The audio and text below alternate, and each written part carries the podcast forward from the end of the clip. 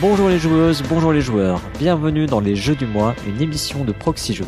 Proxy Jeux, c'est le podcast qui vous parle de jeux de société.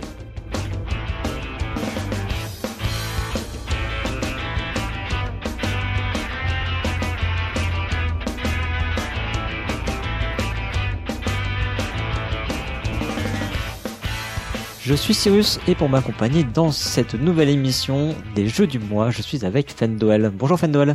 Salut Cyrus. Bien content de t'accueillir dans cette émission. Ben merci. Comme on m'a dit euh, que pour les chroniques j'avais besoin de, de, café, donc euh, je me suis pourvu euh, pour justement être bien réveillé durant cette, cette émission. Ok. D'accord, tu t'es mis au café, du, au café le soir là. Ah. En fait, je bois pas du tout de café en vrai, donc c'est un peu difficile. Donc voilà, j'ai une tisane, on va dire que ça ira. ok. Donc euh, bah, du coup cette année tu, tu vas faire euh, l'émission en roulement avec euh, BenoFX et moi. Oui, absolument. Émission que parce que tu as déjà remplacé BenoFX, notons-le, il y a deux ans, je dirais. Ou, bonne année. Ouais, il y a un petit moment, ouais. Ouais, tu nous avais parlé de The Mind à l'époque. Mmh, absolument. Donc on sait qu'on a un, un, chroniqueur avec le nez creux. Euh, on va commencer par remercier les tipeurs. Et absolument, euh, nous avons donc euh, plusieurs tipeurs qui participent à notre podcast, dont notamment euh, Galilox, Philippe Café DJ, Annie Faniri, Aldebaran, JB Ramon, Edenis, Fred Laloutre, Conissan, Altaripa. On a également Yannibus, Olivier, Wadri, Rexou, Cédric, Uraniman, Gaël, Psyned et 4-3. Merci à eux. Ouais, merci beaucoup. Et les autres tipeurs seront cités dans les autres émissions. On va tout de suite euh, parler des commentaires de l'émission précédente. C'était sur euh, les top 10 et... Et Draw and Roll. Draw and Roll. Ouais, ouais, tu le dis beaucoup mieux que moi. Alors on a eu un premier commentaire de Jameson qui nous parlait en fait de, de enfin, il nous faisait un retour d'expérience sur ces parties de top 10. Euh, il nous disait que le metagame était, euh, bah, se mettait assez rapidement en place. On avait pas mal parlé du metagame dans, dans top 10. Et euh, il nous, enfin, il nous a dit en fait, euh, draw and roll, point d'interrogation. Il faut dessiner. Je passe.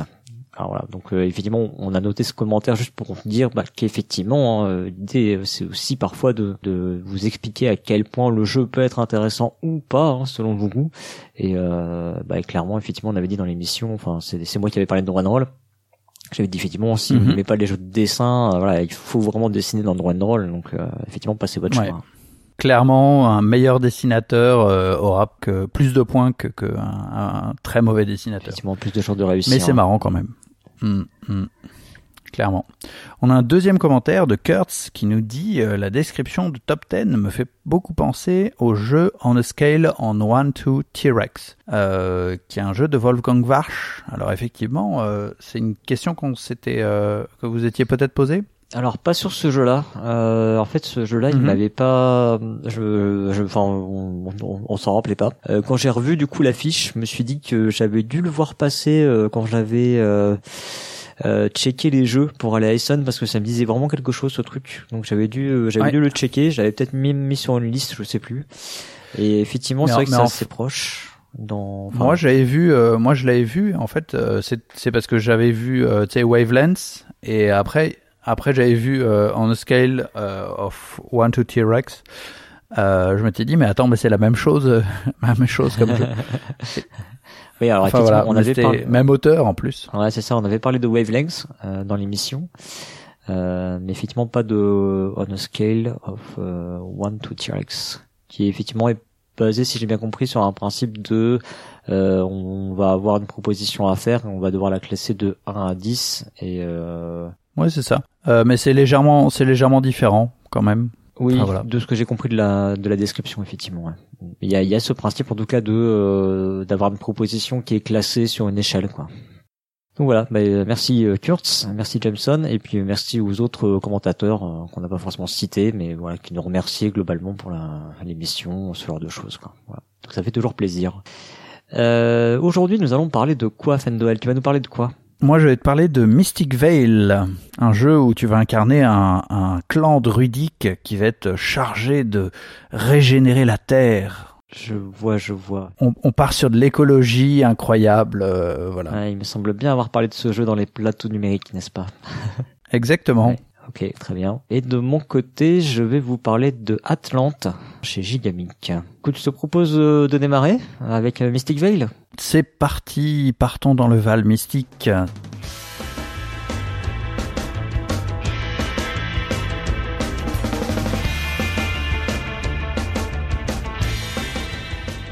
Donc Mystic Veil, c'est un jeu de John D. Clare. Donc c'est un monsieur qu'on connaît pas trop par chez nous. Il est à l'origine de euh, Edge of Darkness, qui est un gros jeu de, si je dis pas de bêtises, c'est un gros jeu de figurines. Euh, J'ai pas plus suivi que ça. Euh, et puis quelques autres petits euh, petits jeux. Euh, c'est un jeu qui est illustré par beaucoup d'illustrateurs. Je vais pas nécessairement faire la liste, même si je me suis euh, entraîné à parler danois pour l'occasion. Il y a neuf illustrateurs et illustratrices.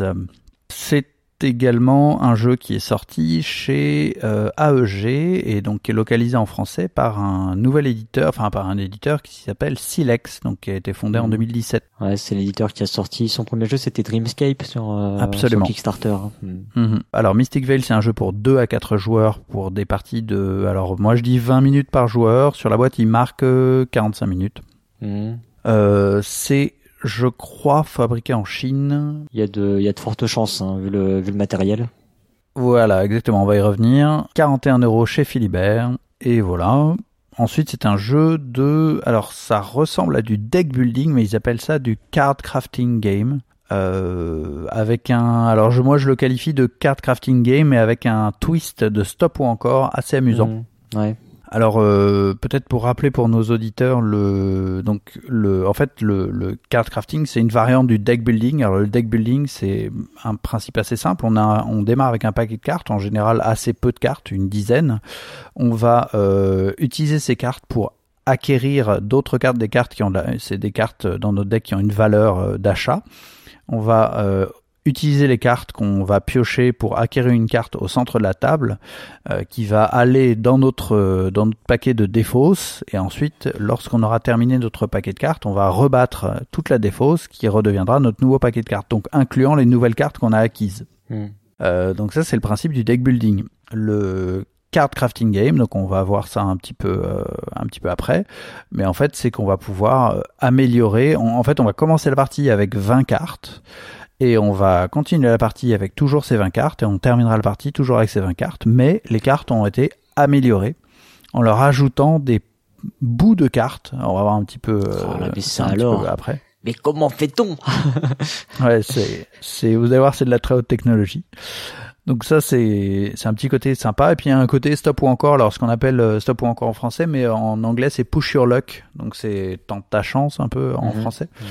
Euh, où on va pouvoir euh, se dire ah, peut-être que je vais piocher plus de cartes de mon paquet de cartes.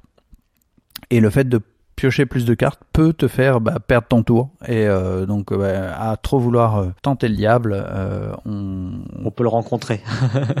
voilà, on peut le rencontrer malheureusement. Et donc, et donc effectivement, perdre un petit peu de, de temps à tenter ça. Mm. Euh, au niveau du matériel, donc c'est des cartes, euh, des cartes en carton qui sont slivées. Euh, Il y a des cartes en plastique transparente. Alors euh, je vais, je vais y revenir. Des jetons et des protège-cartes, donc justement pour pour euh, sliver les, les cartes en carton. Mm. Donc là, je vais expliquer comment est-ce qu'on améliore les cartes. En fait, les cartes qu'on a en début de partie sont soit des cartes, euh, donc on- c'est des cartes en carton normal, format tarot, hein, quand même euh, un peu grande. Euh, certaines sont vides, donc il y a absolument rien dessus, mais vraiment rien quoi. En gros, voilà, vous avez le dos de la carte, mais devant il y a rien, il y a, un- elle est vide. Soit vous avez une partie de la carte qui est sur laquelle il y a dessiné un petit dessin. Alors un parti, une partie c'est forcément en tiers. Soit c'est le tiers haut, soit c'est le tiers bas, soit c'est le tiers du milieu de la carte. Qui, qui a un effet, quoi. Voilà, qui a un effet qui comprend une illustration euh, sur la majorité de, de, la, de cette bande de cartes et euh, dans la partie gauche, vous aurez effectivement un effet euh, qui va, en fait, c'est une ressource, ça va vous fournir une ressource. hein. Le, le cas classique des, des premières cartes, c'est une ressource qui vous permettre d'acquérir de nouveaux morceaux de cartes. Et donc l'idée, c'est que bah, ces cartes qui sont slivées, vous allez pouvoir insérer des cartes transparentes d'accord, qui vont aller se superposer, qui vont euh, prendre un emplacement euh, supplémentaire dans la carte. C'est-à-dire que soit la carte était vide, bah, vous prenez soit le bas, soit le milieu, soit le haut. Soit la carte, elle était déjà pleine, par exemple, tout en bas, donc vous avez le droit de prendre le milieu ou le haut sur un marché central. Euh, pour pour améliorer votre deck. Donc à la fin de la partie, bah, alors qu'au début vous avez des cartes qui étaient vides et qui servaient à rien, euh, ou des cartes négatives, on va le voir, euh, parce qu'on a des cartes négatives, c'est une petite spécificité. bah, on va les améliorer et les rendre encore encore meilleures, tout simplement nos nos, mm. nos, cartes au fur et à mesure de la partie. Donc en fait tu peux pas tu peux pas enlever des effets, en revanche tu peux qu'en rajouter et tu pars avec des cartes qui ne font qui font rien du tout quoi. Alors, tu peux un peu enlever des effets euh, parce que tu as des cartes qui sont des contre-effets à des cartes euh, négatives. Euh, donc, alors, comment ça se, ça se présente? Donc, chacun a un deck de cartes, j'ai dit 20 cartes. Euh, il y a donc euh, ce qu'on appelle des marchés. En général, les marchés, c'est euh, tout simplement des rivières de cartes. Donc il y a, alors c'est un petit peu compliqué parce qu'il y, a, cinq, cinq différentes rivières. En fait, il y a une rivière de trois cartes de niveau 1, une rivière de trois cartes de niveau 2, une rivière de trois cartes de niveau 3. Ça, c'est des rivières d'amélioration. C'est un marché d'amélioration. Donc il y a trois niveaux de marché d'amélioration qui vont coûter plus ou moins cher. Hein, c'est pas très compliqué. Les premières, elles coûtent en général 2, 3 ou 4 points de ressources. Les niveau 2 c'est 4, 5, 6 et puis euh, l'autre c'est 7, 8, 9 quoi. Voilà, grosso modo c'est ça. Et ensuite vous avez un marché de cartes euh, permanentes, d'effets permanents qui, euh, qui, qui elles vous pouvez les acquérir. Elles vont pas dans votre deck, elles vont à côté et elles vous donnent un bonus permanent. Donc ça peut permettre de euh, d'acquérir des choses plus rapidement grâce à ces cartes d'effets permanents. C'est assez pratique. Euh, voilà. Et il y a un autre principe, donc, qui est le principe de la corruption. Alors, donc, moi, j'ai appelé la corruption Ouais, alors en fait, ça s'appelle pas tout à fait exactement comme ça, mais en gros, tu as des, des cartes de ton deck de base qui ont une icône avec un petit arbre mourant. Mm. Euh, un petit, c'est une icône rouge, tout simplement. Et euh, lorsque tu vas euh, tirer les cartes de ton deck, alors les cartes sont, viennent pas dans la main, tu les prends pas dans la main, tu les mets devant toi et tu vas les, les mettre devant toi jusqu'à faire apparaître trois cartes avec l'icône rouge.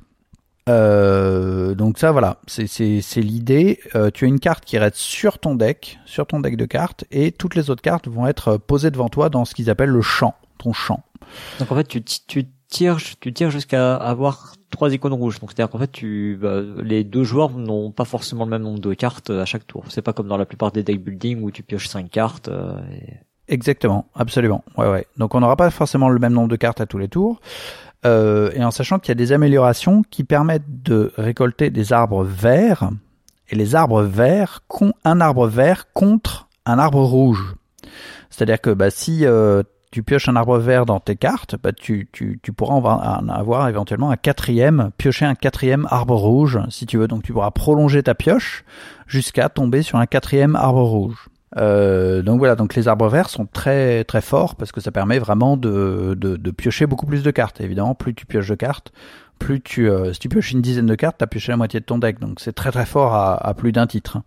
Euh, et d'un parce que ça va te donner beaucoup de ressources pour ce tour-là, mais de deux parce que tu vas plus vite défausser tes cartes, donc en repiocher les nouvelles que tu viens d'améliorer. Donc c'est euh, un double effet bonus. Et donc je fais apparaître mes trois cartes rouges euh, dans mon champ plus le top deck. Et si je veux, j'ai le droit de prendre la carte au-dessus du, de mon paquet de cartes et de la mettre dans mon champ pour retourner la nouvelle carte du top deck.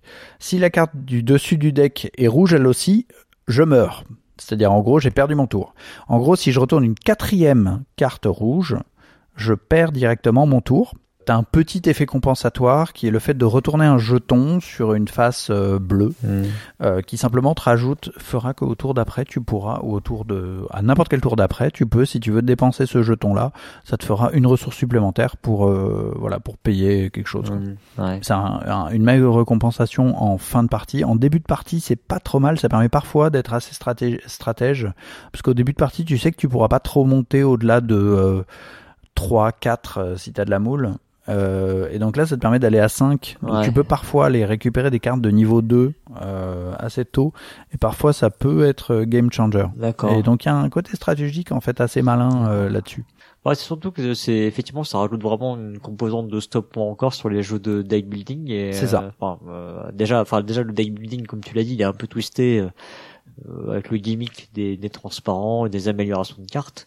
Oui. C'est vrai que le, au final, c'était peut-être cette dimension-là que j'avais trouvé la plus intéressante quand j'avais essayé sur l'appli euh, un petit côté stop ou encore qui rajoute une ça rajoute une couche d'aléas hein, euh, un jeu de deck building qui est déjà potentiellement euh, un, jeu avec pas mal d'aléas mais oui. Mais enfin c'est les jeux de deck building c'est des jeux de base avec pas mal d'aléas mais quand tu commences à beaucoup y jouer c'est c'est des jeux qui sont assez techniques. Donc du coup au bout d'un moment ça devient peut-être un peu routinier. Et là il y a ce côté effectivement où tu peux jouer un peu sur les probas et tenter ta chance de temps en temps surtout c'est ça tu sais que t'es un peu en retard potentiellement ben c'est peut-être là qu'il faut pousser un peu ta ta chance comme disaient les anglais du coup ouais clairement et les ben c'est aussi là où tu peux euh, si tu es un peu plus expérimenté faire vraiment la différence avec un joueur un petit peu débutant. Euh, parce que tu sais grosso modo tu tu, tu mémoriseras mieux euh, les cartes de ton deck et donc tu sais en gros ce qui te reste grosso modo. Euh, donc donc parfois ça ça permet vraiment de de faire la différence de faire la différence. Et comme tu améliores tes cartes bah en fait tu dois te rappeler tes nouvelles cartes à chaque fois. Euh, donc ah oui cette carte là qui est super forte parce que j'ai mis euh, j'ai j'ai mis trois niveaux d'amélioration, elle est pas encore passée. Donc euh, donc je l'attends avec impatience etc. Je sais qu'elle est donc je vais peut-être pousser euh, tu as ma chance et ce genre de trucs. Mmh. Alors il y a pas mal de mécaniques aussi qui permettent de enfin pas mal il y a quelques mécaniques aussi qui permettent de euh, de donc de d'aller au-delà et vraiment de, de faire défiler tout son deck. Et euh, de ce côté-là, c'est assez généreux. Tu as des améliorations euh, permanentes qui sont en fait des cartes que tu vas éliminer, euh, genre vraiment sortir du jeu, quoi, remettre dans la boîte.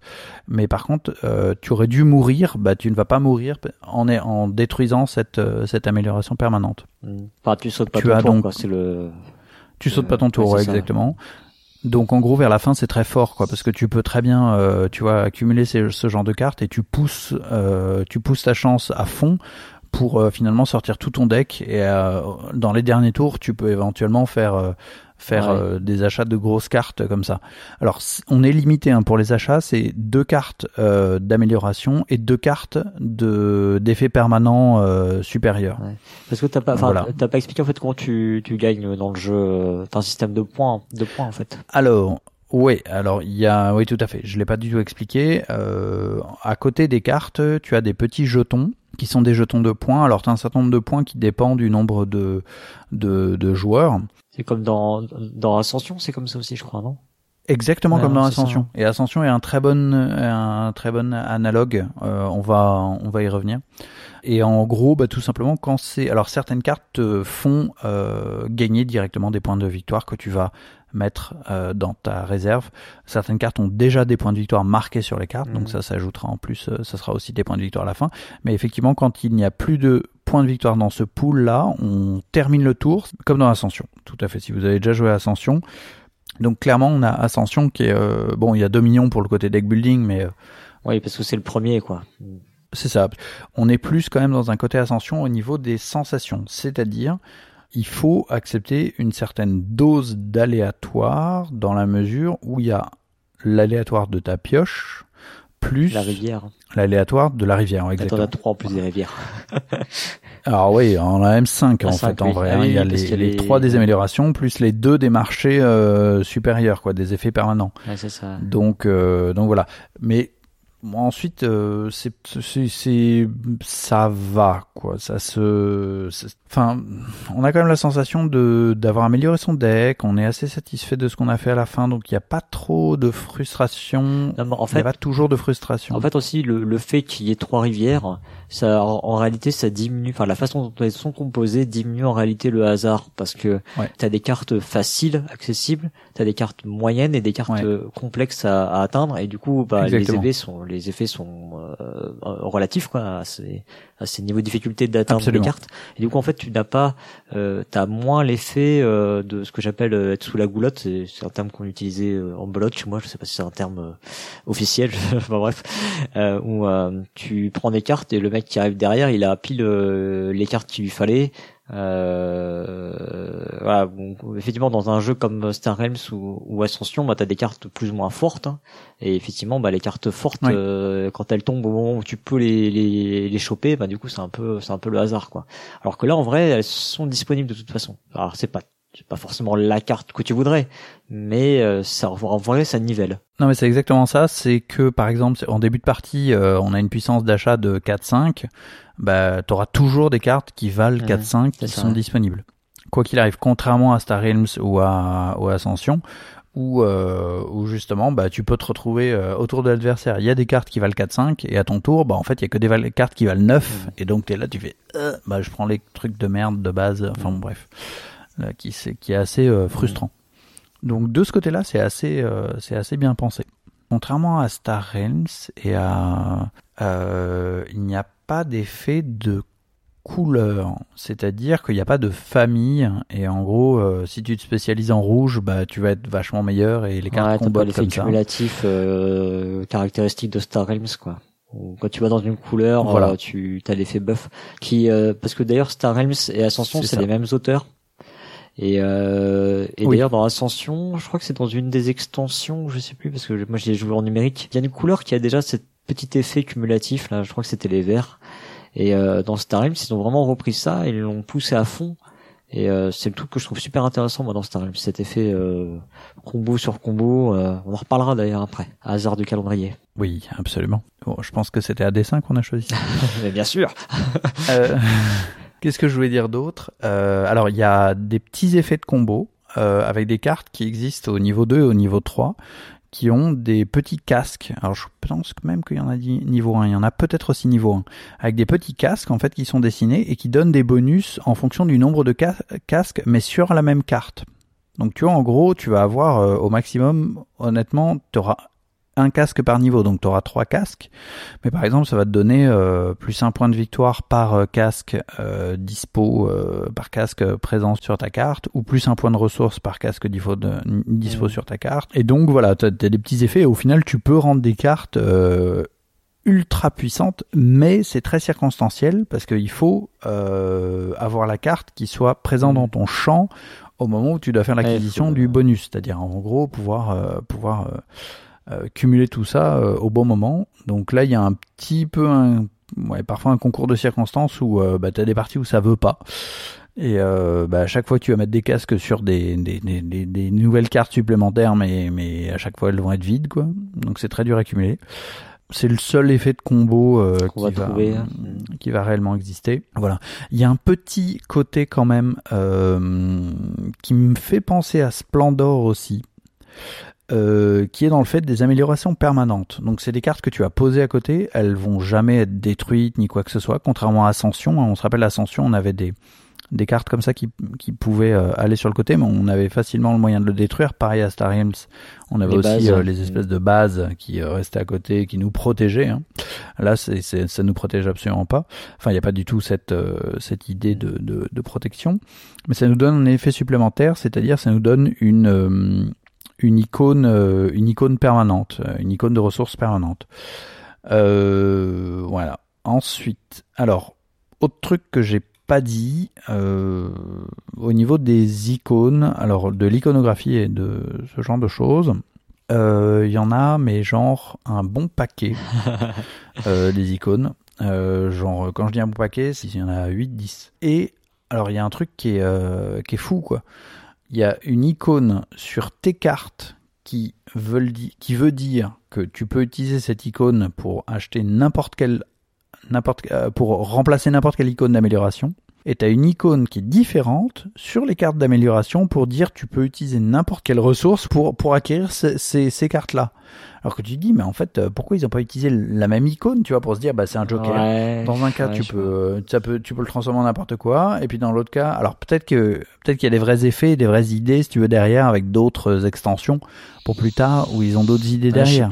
Mais pour le moment, j'ai pas trouvé le truc euh, foufou quoi. Enfin, j'ai pas trouvé le, j'ai pas compris le truc. Ouais, l'ergonomie, euh, je me rappelle plus très bien, mais je sais que j'avais j'avais un peu bugué sur le le symbole Joker parce qu'en fait, euh, alors c'est c'est c'est pas évident en termes de, de vocabulaire. Je sais pas je sais pas quel est le vocabulaire qu'ils utilisent parce qu'en plus l'appli elle était en anglais.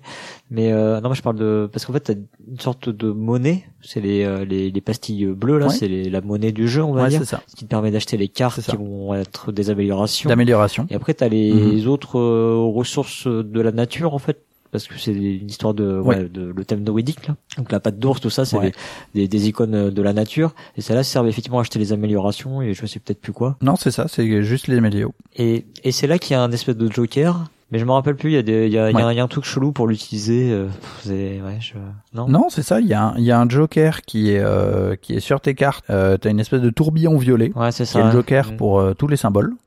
Et ensuite, sur les cartes d'amélioration, le joker, bah, il a une autre forme. C'est une espèce de, de, de symbole qui reprend les, Les, les quatre, les euh, quatre ouais. autres symboles, quoi. Ouais, Ouais, ouais. voilà. Donc c'est assez, euh, enfin voilà, je, je... Bah, effectivement, j'avais trouvé ça déroutant dans l'application. Mais je sais plus s'il y a pas, s'il y a pas un truc un peu sioux euh, dans l'utilisation. Mais bon, passons, c'est pas, c'est pas la, on s'en fout, c'est du détail, quoi. Enfin bref, voilà. Mais en gros, au niveau des icônes, euh, le nombre d'icônes fait que la première partie est un petit peu galère. On va, on va y revenir un petit peu euh, là-dessus.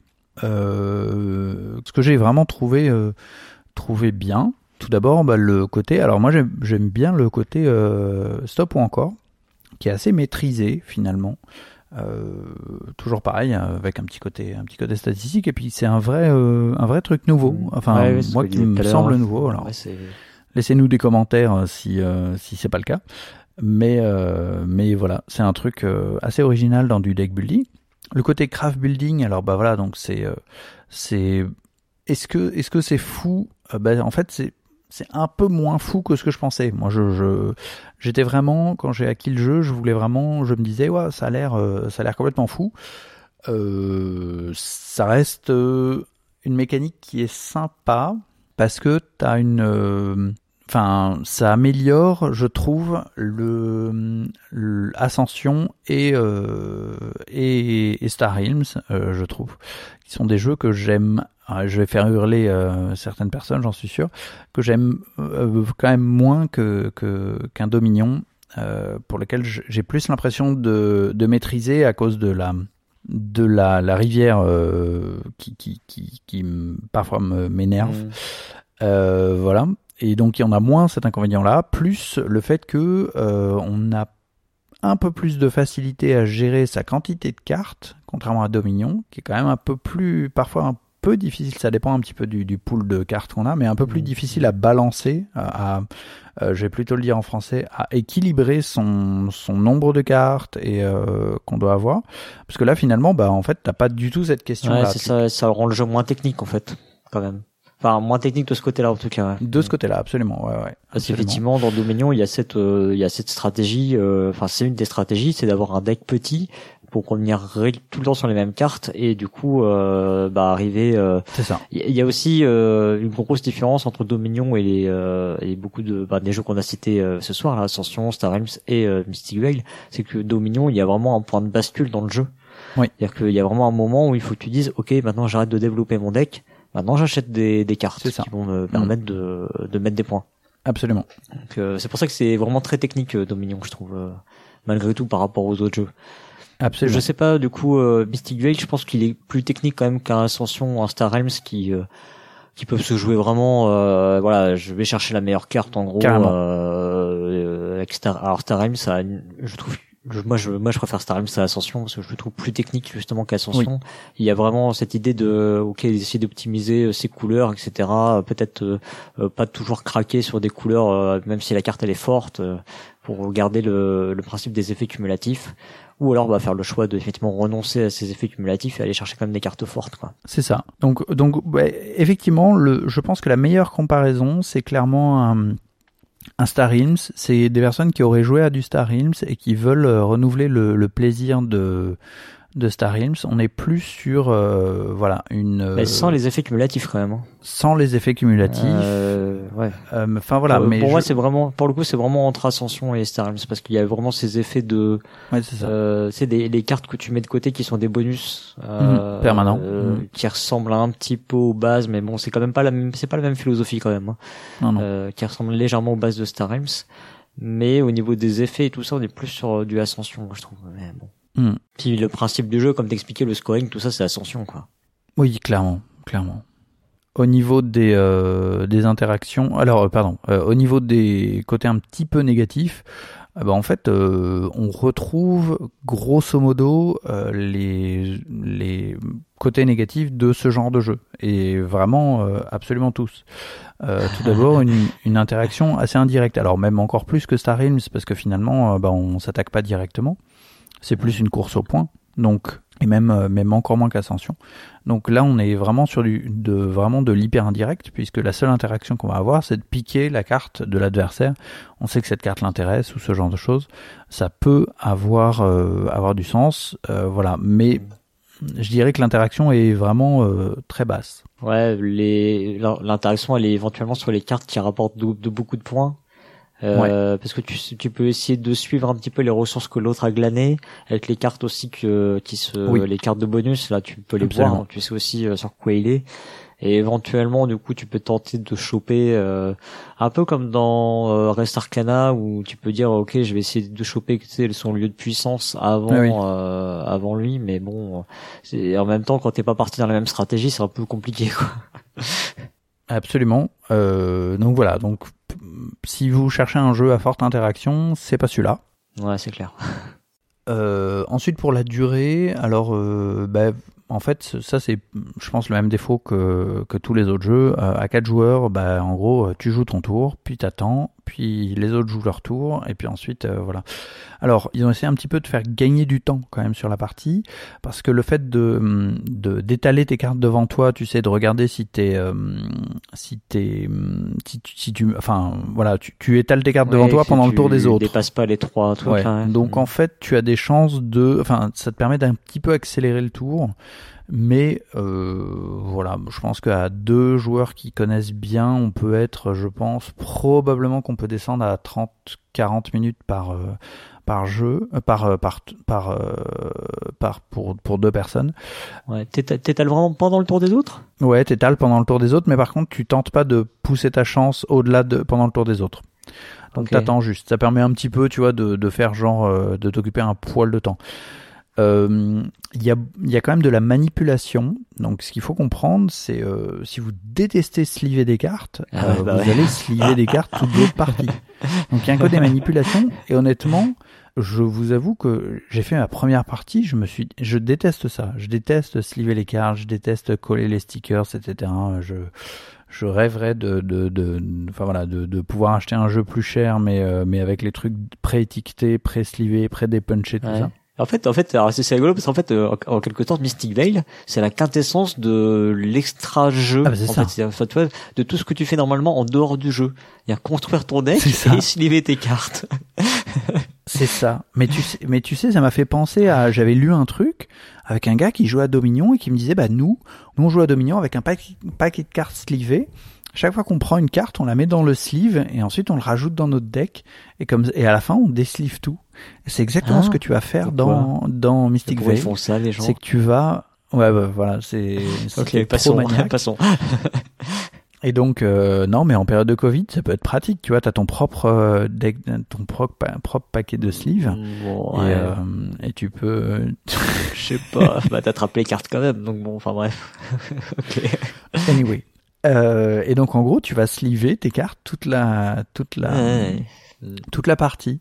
Et donc bah il y a une il y a une partie manipulation et à la fin bah faut désliver absolument tout quoi pour euh, tout ranger dans la Ouais. Il y a alors j'ai j'ai noté aussi comme inconvénient la possibilité de tricher. Alors ça c'est pas forcément vrai mais effectivement vers la fin de partie euh, tes cartes qui vont avoir plus d'effets vont évidemment être plus épaisses. On est d'accord qu'elles vont avoir une épaisseur de carton. Ah, et puis potentiellement jusqu'à trois épaisseurs de plastique, puisque tu as certaines cartes qui commencent mmh. vides, donc tu peux mettre le premier segment, deuxième segment, troisième segment. Donc en fait, théoriquement, tes cartes les plus épaisses sont euh, tes cartes qui vont euh, avoir le plus d'effets. Donc ouais, c'est les plus fortes quoi. Donc juste le fait de toucher ta carte sous le truc ou de voir que ta carte est un peu plus épaisse, tu peux te dire oula, derrière, en dessous. Alors c'est pas forcément, euh, tu vois, euh, volontaire ni quoi que ce soit, mais euh, mm. ouais, je vois ce que tu veux dire. Mais voilà, il y a, y, a, y a cet effet qui fait que bah, une grosse carte en général, c'est un gros truc. Et il y a aussi le fait, alors bah, ça c'est vraiment. voilà, les grosses cartes, c'est les grosses cartes. Et aussi dans le marché, euh, en fait, les cartes, elles sont transparentes et elles ont des donc des illustrations et tu peux légèrement voir au travers les illustrations. Donc, si tu as l'habitude, tu peux éventuellement savoir quel est le quelle est quelle est la carte qui arrive ah au marché. C'est celles qui vont arriver. Alors ça change pas grand chose parce que finalement, les cartes que tu vas, enfin, le, le marché il se renouvelle que à la fin de ton tour. Donc en fait, ça sera au tour d'après. Mais tu peux éventuellement temporiser et te dire, bah, euh, je garde, euh, pour que l'autre je, pas, garde des sous pour le tour d'après, ouais. pour que l'autre pique un truc à, ce- à ce tour-là. Bon, ça, ça reste un peu hypothétique, hein, attention. Ouais. C'est euh, c'est un peu border, mais euh, et honnêtement, enfin, quand tu joues avec des gens de bonne compagnie, y a pas de Ouais. y a pas de souci là-dessus. T'es un petit vicieux, toi. hein Bah, euh, non, mais euh, le truc, euh, voilà, faut aussi dire, non, dire mais le truc. non, non, mais c'est bien. Non, mais c'est bien, faut tu, dire. tu te rends compte que parce que j'avais joué avant de jouer, j'ai j'ai plus joué de parties en numérique de ce jeu-là que de parties en physique. Mhm.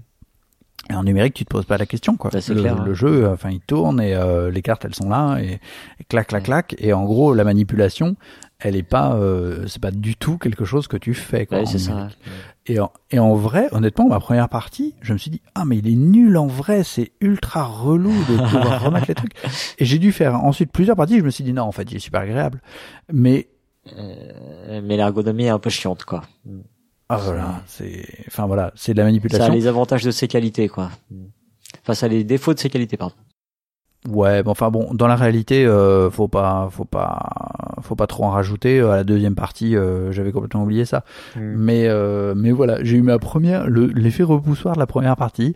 Donc, ne jouez pas à 4 pour votre première partie.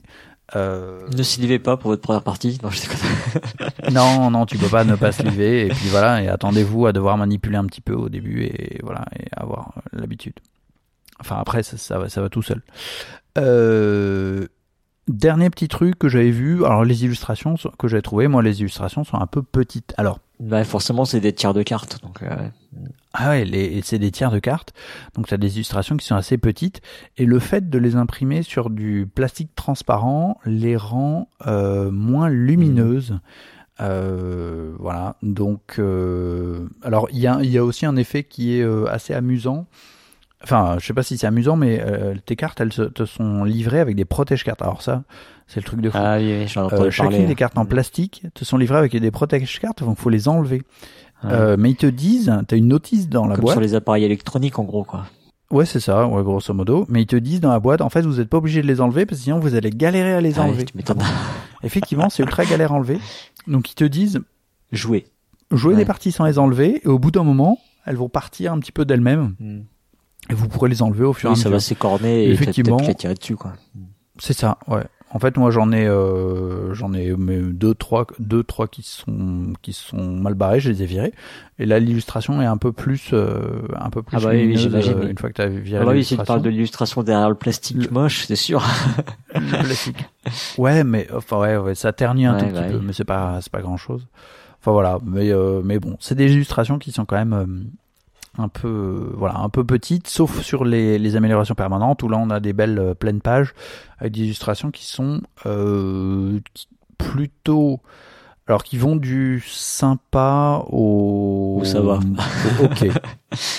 non mais en fait le truc c'est que tu tu bah voilà il y a il y a neuf illustrateurs euh, donc t'as un peu Ouais, il y a un peu de tout, quoi. Voilà, il y a un peu de tout. T'en as qui sont super chouettes, t'en as qui sont. Et en fait, étonnamment, tu le remarques moins. Enfin, non, logiquement, tu le remarques moins sur les mm, tiers de cartes que sur les, les grandes. Sur les grandes, tu peux te dire, ouais, là, c'est. Tu sens qu'il a pas hyper bien. Enfin, pas autant bossé ce- cette partie-là que, que ce qu'il aurait Mhm. pu, quoi. Euh, niveau illustrateur, enfin, ouais, je, je, en fait, c'est un poil en dessous des, mm, des standards, on va dire, euh, français, euh, des, des boîtes d'édition françaises qui, honnêtement, font du, voilà, qui, qui font du taf qui déchire. Hein. Faut, faut clairement dire les choses. Et euh, voilà, bon, c'est de l'américain. Donc, euh, donc voilà, voilà. Au niveau du thème et de l'adéquation avec le thème, bah, c'est une vaste blague. Enfin, ce que je veux dire, Mystic Veil, alors t'as un texte d'ambiance. Euh, t'as un texte d'ambiance euh, au début du, du livret de règles, Ouais. mais tu lis le texte, euh, t'as l'impression d'un gamin de 8 ans qui a essayé de monter une espèce de pipeau, enfin tu vois, par rapport à un thème qui était C'est pas très imposé. crédible. enfin, Ouais.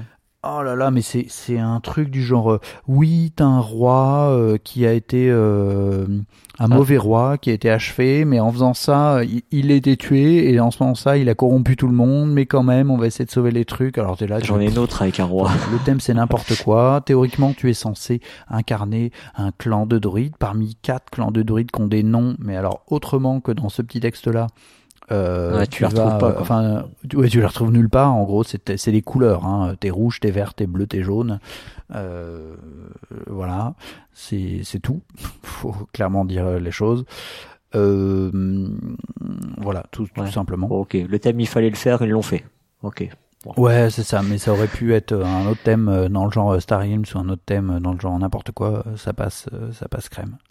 Un micro point sur le thermo qui est à moitié bien pensé. En fait, il est bien pensé parce qu'on peut mettre les cartes euh, slivées dedans, mais il y a que sept emplacements pour mettre bah, euh, les quatre decks de départ les une, deux, trois marchés d'amélioration plus Ah. les deux marchés de de de- d'amélioration permanente. Donc en gros, si on réfléchit bien, on a une, deux, trois, quatre, cinq, euh, ça six, fait neuf sept, trucs, huit, ça. neuf. Ouais. Donc tu as au moins neuf, neuf emplacements de cartes qui seraient nécessaires. En fait, en vrai, tu as encore un autre paquet de cartes dont je vais pas parler.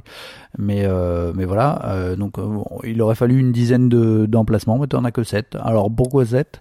C'est une bonne question. Alors je, je... Eh bien, pourquoi pas? Ouais, pourquoi pas. C'est la fête. C'est une grosse boîte avec un thermoformage qui euh, qui, qui fait qu'elle est grosso modo assez vide. En fait, euh, en fait, j'imagine que tu vas plutôt regrouper l'état et non, parce que j'imagine que t'as as largement Oui, la place tu de les plus de cartes. effectivement. ouais, c'est pour les extensions, ce genre de truc, non? Tu peux, mais euh, bah en fait, euh, je trouve pas que t'aies énormément de place pour ajouter les trucs. Mhm. Les emplacements sont quand même assez étroits et tu peux vraiment, effectivement, euh, il y a moyen de le faire. En fait, les sept emplacements, c'est euh, euh, tu sais toutes les améliorations niveau 1, niveau 2, niveau 3, euh, les améliorations permanentes euh, niveau 1 et 2. Et ensuite les euh, decks de joueurs regroupés par deux, Ouais. donc deux et deux. Et donc là, tu arrives à 7. Mais euh, dans ce cas-là, en fait, ta boîte, elle est pleine et t'as pas vraiment d'emplacement pour euh, des nouvelles, des nouveaux, des nouveaux decks d'extension. Alors qu'on va en parler, mais des extensions, il y en a, il y en a un Mhm. paquet, quoi. Il y a un paquet sur les rails. C'est ça. On passe au public. Alors, bah, je dirais que c'est plutôt pour du gros joueur euh, qui aime le deck building. Euh, notamment Realms et Ascension, clairement. Euh, c'est une variante plutôt sympa. Alors pourquoi je le classe comme gros joueur? Parce que finalement il y a, il y a un côté quand même euh, simplification pour, euh, pour la gestion du nombre de cartes que tu vas avoir dans ton deck. Euh, bah, c'est à cause du grand nombre d'icônes. Euh, les jokers, euh, voilà. Ensuite les combos sont assez légers. Euh, bon, Mhm. c'est plutôt pour le c'est vraiment plutôt pour le décompte des icônes parce qu'à la fin tu vas te retrouver euh, finalement avec euh, tu vois genre euh, euh, 8 points d'achat, euh, deux pattes d'ours, euh, trois icônes vertes, trois soleils et puis voilà. Et donc en gros bah, il faut bien faire le décompte des trucs. Si tu alors je le je le classe en gros joueur mais je pense que des enfants des enfants qui Oui, qui ont l'habitude de jouer, qui, qui jouent ouais qui ont l'habitude de jouer euh, ça passe euh, ça passe sans aucun problème C'était quoi l'âge euh, l'âge recommandé? À partir de 14 ans. Mais à mon avis, on peut effectivement taper sur du 10 ans, euh, 10 ans sans pour, pour problème. qu'on qu'on ait un peu l'habitude, quoi. Voilà, de ce genre de jeu. À propos des extensions, alors, euh, il y en a plein. euh, on en décompte sur, euh, sur BGG euh, comme quelque chose comme 9. Euh, Il y en a une qui est prévue pour sortir avant la fin de l'année. En français, tu parles là. En français, ouais, pardon. Euh, ça s'appelle le Val Sauvage. Alors, il y a juste un truc enfin, que je trouve un petit peu spécial. Euh, Il n'y a pas de marque sur les cartes de, des extensions. C'est-à-dire qu'il n'y a pas de symbole particulier des, des cartes d'extension. Ah, tu peux pas repérer les cartes des extensions. Euh, c'est ça. Donc, tu es obligé d'avoir ta liste à côté et de les virer. si tu veux les séparer. Mhm. Ouais. Bah, ils corrigeront peut-être sur la version française, qui sait. Hein. Alors, j'ai demandé à l'éditeur, Oui. effectivement, parce que j'ai fait mon travail, Oh, c'est beau. et il m'a dit non. D'accord. ok, très bien. Donc voilà. Très bien. Mais il est très réactif et répond bien aux questions. Il répond pas, enfin, il répond bien, mais il répond pas bien. enfin, il répond pas ce qu'on attendait. Ouais, enfin, il répond pas ce que, ce que moi j'attendais. Bon, ensuite, euh, voilà. Bon, Bon, c'est pas, pas je- dramatique, je- mais c'est vrai que, ouais, c'est vrai que c'est un peu, pas un peu ballot. ouais. Mais si tu veux jouer, en fait, quand t'as une dizaine d'extensions, Le souci que tu as parfois, c'est de noyer des extensions. Alors, honnêtement, je parle vraiment euh, en supputant parce que j'ai absolument aucun, euh, aucune euh, idée de ce qu'il y a dans les extensions. Mais j'ai peur parfois, quand tu rajoutes des extensions, de noyer l'extension dans des rajouter des cartes, est-ce que c'est des extensions qui sont toutes cumulables, tu vois, sans aucun problème, ou alors est-ce qu'il vaut mieux euh, jouer avec deux extensions qu'une extension à la fois C'est purement réaliste et objectif ce que tu dis, c'est-à-dire que, enfin, ok, une extension ça passe, mais là on est en train de dire qu'il y en a 8 ou 9. Euh, 8 ou 9, tu peux plus, tu peux plus tout mélanger, quoi. Enfin, ça m'étonnerait quand même. Euh, ça me paraît assez peu probable. Donc euh, bon je voilà. c'est ça qui est un peu un peu bizarre. D'ailleurs, c'est euh, le Val sauvage, c'est pas la première extension anglaise, si je dis pas de bêtises. Hein. Il y en avait une autre avant. C'est ça. Et ils t'ont dit pourquoi ils ont fait le choix de de localiser celle-là plutôt que la première? Euh, je crois que parce qu'elle était mieux. sûrement, ouais. Il y a des chances, euh, remarque. on en avait parlé, euh, on en avait parlé avec euh, avec l'interview de Cesare Menardi de chez Atalia, qui est le distributeur de, de Silex. Comment tu places l'auto-promo, quoi J'hallucine. Bah écoute, c'est un excellent épisode. Si vous savez pas quel est le, le travail d'un d'un distributeur, ce qu'il fait, et un petit peu les efforts de, de créer sa société et de survivre parfois, c'est assez impressionnant. Euh, mais donc il disait que euh, le, le, jeu, alors de façon assez étonnante, euh, Mystic Veil, c'est un jeu qui date de qui date euh, qui date 2016. On est en 2020. Mmh, mmh, mmh. Tu te dis waouh, il y a eu 4 ans. Qu'est-ce qui s'est passé pendant 4 ans? Pourquoi est-ce qu'on n'édite pas, on francise pas un jeu qui est qui avait des bons retours hein? Il a eu 9, 9 extensions. Ça veut dire quand même que c'est un jeu qui a dû se vendre pas mal. Mhm, c'est ça qui a été suivi quand même. Et en fait, euh, ce que nous disait chez Arrêt, c'est qu'a priori, il y avait des contraintes de hum, production minimum d'un certain nombre de boîtes euh, qui étaient euh, requis par par hum, par AEG, ouais, par, AEG, e hein. qui demandait à ce qu'il ouais, sûrement par l'usine en vrai quoi pour avoir les tarifs c'est ça parce que c'est quand même pas donné hein tu as dit 41 eh euros pour un jeu de deck building c'est pas c'est pas donné donné exactement surtout si on compare à, Star Realms Donc euh, encore Ascension, encore Ascension et Dominion euh, doivent être dans les dans des tarifs assez similaires. Euh. C'est ça. C'est ça. Pour, pour pour moins de cartes là, quand même, t'es pour moins de cartes, mais bon. Oui oui. Donc donc voilà, c'est un c'est et donc par contre, je pense qu'il a eu quand même le choix de de choisir par quelle extension il démarrait il démarrait le cycle. Et donc voilà, ça doit sortir normalement. Euh, je crois qu'ils avaient les, les, la production qui est démarrée euh, à l'heure où on parle. Hmm. Euh, donc pour la fin de l'année ou début d'année prochaine. Voilà, pour a priori euh, fin d'année, début d'année prochaine. Je pense que on peut dire ça sans crainte. Ok. Euh, bonus, j'avais repéré. Alors euh, sur BGG, vous pouvez trouver éventuellement des modes solo. Il y a plusieurs personnes qui se sont tentées à créer des modes solo. Il y a des modes solo pour tous les jeux sur BGG maintenant. C'est euh, la grande mode. Je pense que j'exagère à euh, peine. voilà, je n'ai pas testé ce mode solo. Euh, il y en a même plusieurs. Si j'ai pas, je crois que j'en ai dénombré deux. Bon, c'est, c'est en tout cas c'est pas un mode euh, solo officiel quoi. Non, c'est pas un mode solo officiel, mm. mais ça pouvait être intéressant éventuellement pour certaines personnes qui qui voudraient essayer. allez y jeter un coup d'œil. Donc, vous l'avez compris, peut-être mon avis final euh, c'est une idée brillante et intéressante. Et euh, j'ai vraiment cru, euh, en y jouant, que l'idée n'était pas si folle que ça. Et en fait, je le trouve assez plaisant. Personnellement, je le préfère vraiment à Star et Ascension pour la, pour les différents aspects que j'ai dit. Hein le push, le push your luck, donc le tente ta chance, le fait d'avoir euh, les marchés à différents niveaux qui euh, amoindrissent un petit peu la chance, même s'il y en a encore, hein, faut pas se leurrer. Euh, voilà, et puis le, le côté euh, le côté avec les petites cartes que tu améliores, c'est assez satisfaisant de se dire, hey, j'ai fait des super cartes, puisque tu as vraiment des, des effets, des combos sur une même carte qui peuvent, mhm. qui peuvent avoir lieu, et ça peut c'est un côté assez satisfaisant pour ça. Voilà, voilà. Et tu le vois, quoi. En fait, tu le vois plus, je trouve, que dans, dans un, un jeu comme, euh, comme Star Realms ou Ascension ou Dominion, où finalement tu as un paquet de cartes et qui est assez. Euh, c'est assez difficile de voir que tu as des belles cartes. Là, tu as pu faire, tu as pu crafter des belles cartes à la fin, donc c'est assez, assez cool. Voilà, voilà. Tu voulais ajouter quelque chose? Euh, ouais, bah moi, euh, j'y ai pas joué du coup en vrai, pour le coup, donc euh, j'ai pas trop d'idées sur euh, tout ce qui est ergonomie, etc. Mais j'avais joué euh, sur l'application et, enfin, effectivement, euh, comme tu l'avais dit aussi plutôt qu'au final, ce qui est le plus original, à la limite dans le jeu, ce que j'ai trouvé le plus intéressant, c'est le côté stop pro encore, plus que le côté euh, amélioration des cartes en tant que tel. Alors peut-être Mhm. peut-être que ça, enfin j'avais j'avais cru comprendre que cet aspect-là s'enrichissait avec les extensions. Donc peut-être aussi que euh, voilà, il faut ajouter une ou deux extensions pour enrichir le côté euh, amélioration des cartes. Peut-être que du coup tu peux aller vers des stratégies un peu plus poussées euh, euh, avec les extensions quoi. Parce que j'avais pas l'impression que tu pouvais vraiment t'orienter vers des stratégies de couleurs ou des choses comme ça, tu vois, dans, dans le jeu.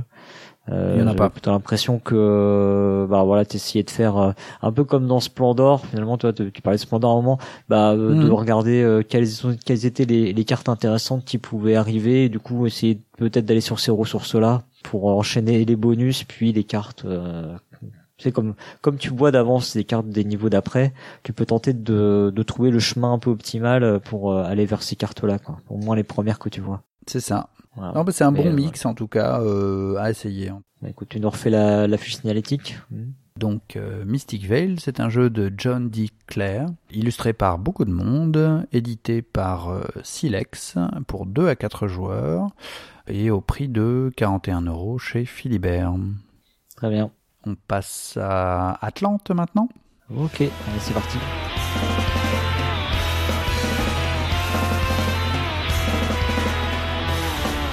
On va donc maintenant parler de Atlante. Donc Atlante, c'est un jeu de Ivan Tuzovsky qui a été édité euh, par Cosmodrome Games, qui est un éditeur russe. Donc c'est le premier jeu de, de Ivan.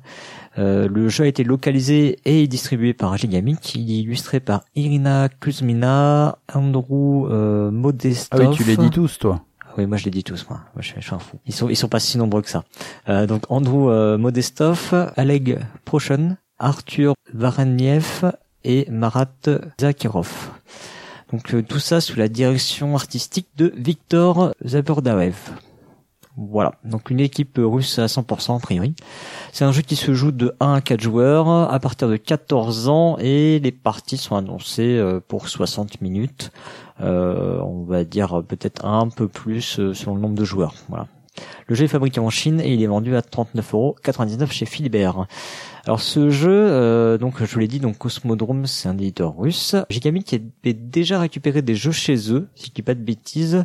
First Contact vient de chez eux et euh, Katam City. Donc c'est pas le premier partenariat avec eux. Mhm. Voilà, donc c'est un jeu qui est euh, qui est sorti à Essen l'année dernière. Je vais je vais y revenir. Donc dans ce jeu-là, on incarne des rois ou reines de l'océan. Euh, donc dans un, on est dans un univers sous-marin et on est à la recherche de ressources pour notre peuple. Donc, euh, en gros, on a épuisé toutes nos ressources et on va euh, tenter d'aller conquérir des nouveaux territoires pour euh, piller à nouveau leurs ressources. Donc, euh, le thème euh, très très euh, très très écolo comme on peut comme on peut le voir. Le Euh, pillage. ouais, ouais, c'est ça. Très dans l'air du temps, c'est super. Donc euh, ce seigneur donc est suppléé par des, des membres de sa cour, on va dire, hein, qui ont chacun leur spécialité et qui vont nous permettre de réaliser bah, notre objectif. Donc concrètement, chaque joueur démarre la partie avec un set de cartes identiques qui sont les fameux euh, personnages euh, autour du roi et, euh, donc il y a également une carte qui est spécifique elle à chaque joueur qui représente le roi ou la reine selon à chaque tour on va jouer une carte c'est presque tout. En fait, on va jouer une carte qui va donc avoir un effet. Euh, je reviendrai un petit peu sur sur ce qui va se passer un peu dans la, partie, et on va pouvoir agrémenter euh, l'effet de cette carte avec euh, des petits effets, soit récupérés par les territoires qu'on aura récupérés dans les tours précédents, soit des effets qui sont sur, euh, je sais pas si on peut appeler ça les assistants, mais c'est des, des ce sont des raies, les raies mantas, des, jetons qu'on a devant nous et qui nous permettent d'avoir des, effets. Les joueurs en ont quatre au début, qui sont les mêmes, alors à une légère différence près. euh, je vais passer là-dessus pour euh, pour l'émission, c'est pas pas très très important. Euh, c'est à peine à peine une asymétrie quoi. C'est un jeu qui est pas mal buzzé à Essen 2019 et euh, alors je sais pas si toi t'en avais entendu parler, mais donc c'est euh, Aquatica, le nom d'origine du jeu. Mhm. Euh, donc on en avait parlé, enfin on en avait entendu avais parler. entendu parler, oui. Ouais, ouais, c'est ça. Et euh, alors je sais pas si ma mémoire me fait défaut, mais il me semble qu'à cette époque-là, bah, j'avais entendu euh, des gens dire que c'était le Wingspan aquatique. Je sais pas si ça te dit quelque chose ou pas. mais- Euh, non. non. mais Bon bah écoute, alors c'est peut-être peut-être. ma mémoire qui me fait défaut, mais en tout cas, euh, spoiler, non, c'est pas du tout un Wingspan. Ça a pas grand-chose à voir avec Wingspan. Je pense, euh, on y reviendra peut-être plus tard, mais Je pense que c'était euh, sur l'aspect euh, un peu simplicité d'accès, euh, tu vois, mais avec un peu de profondeur stratégique malgré tout. et puis le thème du coup aquatique, voilà, bon, mais bon comme je l'ai dit, tu vois, autant dans Wingspan, voilà, on, on collectionne des oiseaux qu'on qu'on observe. Non, s'il y a un côté, il y a un lien avec Wingspan. Vas-y. C'est le le côté combo.